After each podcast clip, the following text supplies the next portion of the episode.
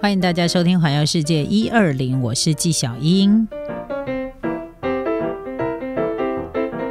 今天跟大家聊的就是宽行李行李这个行前的准备。那呃，花了蛮多的时间跟大家在讲如何把自己的那个证件啊、备份，还有我自己是怎么样去保管我的那个随身行李啊，然后怎么样去保管我的证件的。好，这个大概呃跟大家稍微聊一下。那因为我说过我会带一个后背包，然后带一个随身的斜背包。那我的后背包听通常就是。放一些买的东西的战利，突然失心疯想要买东西的战买的东西买买的战利品之外，那我不会放什么很重要的，包含证件放到我的后背包里面。那我大概就是会带一些水呀，然后带一些简单的药物，好。所以也就是说，后背包掉了也没有关系，就不会影响我什么。所以我最重要就会在我很贴身的那个斜背包里面。那我那个斜背包啊，我看很多女生背那个斜背包，很喜欢把那个包啊，就是绕到晃到那个你的屁股后方。我跟你讲，这是大大的禁忌，大大的错误，就是增加自己被偷大大的几率。斜背包不要把它拉太长，你最好是让它长度哈，大概在你的腹部。在我们小腹那个地方，而且不要把它晃到你的屁股后面，你一定要把它拿到你的那个前方来，因为这个地方啊，就是放到你的前方呢，是你最能够随时去保护住它的。然后再来就是要买那个有拉链的分层的，不容易呢，就是伸手进去的那种包，我觉得那个是最安全的。好。那当然并不是因为你你买了这样子的包，你就觉得它不会被偷。我跟你讲，那个扒手是很厉害的，尤其是如果你去欧洲国家。所以即便是这样，如果你到欧洲国国家的话，我还会把那个斜背包再用更短一点，你知道吗？就是它会整个可能都会护住在我的前方。然后因为我这个人又很随时随地很提高警觉，就是陌生人接近我，我都会特别的提高警觉。所以即便我可能到欧洲去旅行的时候，只要有陌生人接近我，大概可能一步两步的距离，我就会开始往后退。好，就是就是，我觉得就是这个部分，我我真的算很提高警觉的了哈。所以这个是给大家一个参考。那再来就是出门旅游，不管你国内旅游或国外旅游也好，请你一定要腾出一个空间，准备一个迷你的急救包、药物。好，那当然我讲的这个是。呃，简单呐，因为通常如果我去日本，我根本不会准备这些急救包。为什么？因为我一定会在当地买那个，当地买很多药啊，一些什么皮肤药膏啊，对不对？感冒药啊，就是你一定会去买这些药物，所以我就不会特别准备了，一定买。所以。就会马上有的用，然后大概有跟我出出门过的这些哥哥姐姐们、弟弟妹妹们，大概都会知道，就是我们呃出门去旅行啊，呃一起去这个自由行的时候，大概一些感冒药啦，然后跌打损伤的啊，然后蚊子叮咬的那个，我大概都会准备，然后甚至连护手霜这些我都会准备好。所以呃我也有遇过，就是到日本以后皮皮肤过敏大过敏，因为太干燥了，然后跑来跟我求救的，哈也也很多这样，所以我大概。该都会准备这些，呃，你去的这些国家有可能会遇到一些什么样的问题？我会准备这些简单的药物。那我就说嘛，不管你准备了多少行李，医药包千万不要省略。比如说发烧感冒啊，退烧药啊，然后肠胃药、晕车药、止痛药。然后还有一些简单的消毒药水啊，OK 泵啊，这些其实它都是必备的。你不用准备很多，但是你可能每一种都要有一些准备。那你如果觉得说，哎呀，瓶瓶罐罐带着很麻烦，那你就把它分装嘛。好，你可以买那种可以分装的小药盒去准备，然后就一小，就是只占你一点点小小的空间。那这样子呢，药品呢一定要。这个就是药品这个部分，我觉得尤其是胃肠药，然后感冒药，好，然后甚至于就是皮肤过敏的药，我觉得这个是必备啦，就是你出门的时候你一定要准备的东西，因为这个真的是以备不时之需。那。一群，如果你们是一群朋友去的话，你只要有一个人去准备就好，不用每个人都准备，就是大家可以互相的去，呃，就是互相的互通有无。说，哎，你会准备什么东西？那你这边有准备什么东西，别人就不要再准备了哈。我觉得这样子才能够避免过多准备同样的东西啊。那再来就是呢，请大家呢要放弃一些。传统的行李打包的方法，比如说你要行李打包的时候啊，都大家衣服折一折，有没有？其实现在呢，可以善用很多工具，哈，比如说你要折衣服、折裤子、折袜子的时候，请你把它卷成。那个卷筒状，像卷筒卫生纸这样卷筒状，因为这样会让你的行李节省很多的空间。那另外一个就是要善用工具，什么工具呢？你可以使用那个真空袋。现在有一种真空袋，它是不需要抽真空的，你只要能够把里面的空气彻底的挤出来，它也可以减少很多你的行李箱当中的一个空间。好，然后再来就是呢，一定要准备一个比较大一点的。这个塑胶袋或者是随身袋这种东西是可以防水的，因为呢，万一如果你的衣服湿了，然后或者是有一些你是要带回家才整个。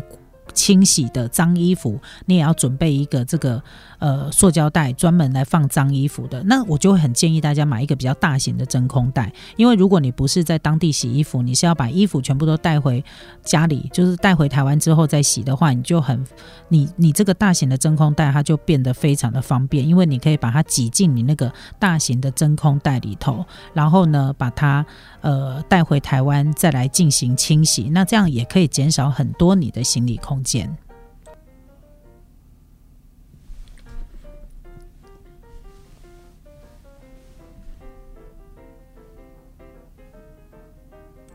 接下来呢，我们要来介绍，就是在旅行的时候呢，我想有很多人都会漏掉这一块，就是购买旅游及医疗保险，尤其是这个自由行的朋友，我真的是建议大家还是要买个保险比较好，以免呢，如果你遇到了行李遗失啦，或者是需要医疗照顾的时候呢，呃，就。就要自自己勾股赛的有没有？就是要自己花钱。那通常哦，跟团的话，旅行社一定会帮大家买保险，所以这个部分比较不用担心。那又或者是你自己本身的信用卡，它是有帮呃用信用卡去支付那个呃机票的话呢，它有时候有的信用卡的的层级比较高的，它还会帮你附上那个呃行李遗失险哈，然后或者是一些简单的医疗保险等等。不过呃，必须要告诉大家，就是你如果真的买了保险，你有没有想过？这个保险是怎么样来帮你提供协助呢？其实买了保险的话呢，至少你要知道你买的是哪一家的保险，然后他们必须要怎么样来联络。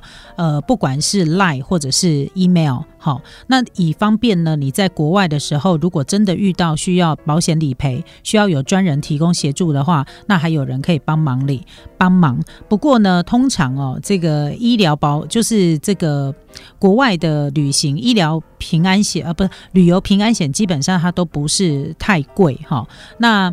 呃，但是我觉得这笔钱是应该要把它放到你的旅行成本当中的。当你要降低一些机票、住宿啊这些旅行成本的时候，我觉得保险的成本，请大家也一定要把它计算进去。因为如果你是去一些比较发达，然后就是比较比较先进的国家的话呢，尽量可以选择一些航空公司啊，商誉比较好的。这个航空公司服务比较好的，因为这样对于行李遗失的问题呢，还可以帮客人做出赔偿。那不必要的这个旅游保险，其实可以不用买。最主要是买一些如果真的需要医疗照护的时候，这样子的保险，因为这个叫做以备不时之需。只是说呢，有时候你去问保险公司啊，他们都会告诉你最好是全部都保啊。当然了，它本来就是保一个万一嘛，好。那再来就是，如果你有保旅游有平安险，你有保任何的这些保险，请你一定要告诉你的家。人告诉你最亲密的人，告诉他说：“哎，你是有保这样的一个保险，所以如果有有了保险之后，那个保单记得一定要 copy 一份给家人，或者是自己一定要留存。就是你一定要告诉家人或者是最亲密的人，知道说：哎，你去旅行，然后呢，你是有保险的，这样哈。那有一些不必要的保险支出，其实是可以不需要。”那再来就是，呃，我觉得航空公司的服务也真的很重要啦。因为一般来说，如果你去搭廉价航空的朋友，我都会建议你一定要买保险。好，因为廉价航空什么都要钱，它这个部分它的保障没有那么样的。没有那么样的全面。但是如果你搭的是传统航空的话，像我记得有一次我搭华航，那我的行李箱呢，那个行李箱的轮就是四个轮子呢，就有一个轮子是坏掉的。那坏掉之后呢，我马上跟华航这边呢就拍照啊、存证啊联络，我当场就在柜台已经有跟华航的这边呃工作人员联系了。那他们也在后续呢，就是帮你整个维修好之后，直接帮你送回来，就直接寄回我家。所以这个当然是你搭传统航空的时候，我觉得他们在这个部分的服务，我觉得是比较好的。但是同样的情况，如果你是呃住呃，你同样情况，如果你是搭那个廉价航空的话，不好意思哈，这个你就真的是要盖地修版换了。好，然后再来就是呢，其实到别的地，就是到异地去旅游，不管国内或国外，离开了我们自己原本熟悉的环境，其实你本来就必须要。呃，确认好你的交通跟住住宿，你也不要以为说，哎，住宿订好之后就万无一失了。其实，尤其是现在很多人利用那个订房网去订房，其实我还是会建议你，除了用订房网订房之外，你最好还是能够发一个 email。国外的话就发 email，那如果国内的话就打一通电话，直接到那个饭店去确认说你是不是订房成功。因为太多人哦发生了那个订房网的一些出错哈出错的意外，然后结果很多人都以为自己订好了，呃，这个订房我也跟你回复说订房完成，你也的确有你的订房编号。等你真的去到国外的时候，发现说哇天哪，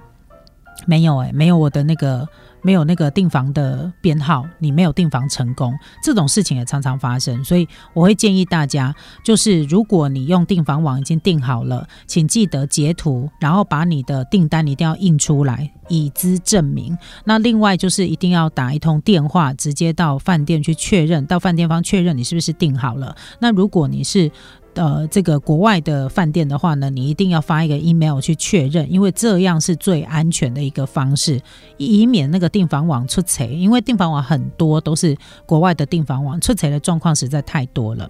那再来就是常常被会被忘记带的小东西，比如说你去的国家它的电压跟台湾不一样，你就需要变压。插头，好，这个这个很重要。然后再来就是，呃，比如说你需要一些你很怕吵啊，需要一些耳塞呀、眼罩啊这些，然后或者是一些收纳袋呀，还有啊，女生呢，如果自己一个人旅行的时候，会随身带的防狼警报器这些东西，它都是很可能会被遗漏的。好，然后再来呢，如果你是搭廉价航空的朋友，请你一定还要带一样东西，叫行李秤。好，因为很多人，除非你是那个不买不买东西，但是我想女生应该很少不买东西吧，还要用行李秤称一下，看看有没有超重，然后你必须要去平均分摊，这一点很重要。好，那再来就是呢，有些银行啊，基于安全原因，如果你没有收到提前的通通知，但是你在国外使用信用卡的时候，常常会被冻结。所以如果你要到国外去的时候呢，请你一定要记得先打一个电话到你要你要带哪一张信用卡，你就通知哪一家银行说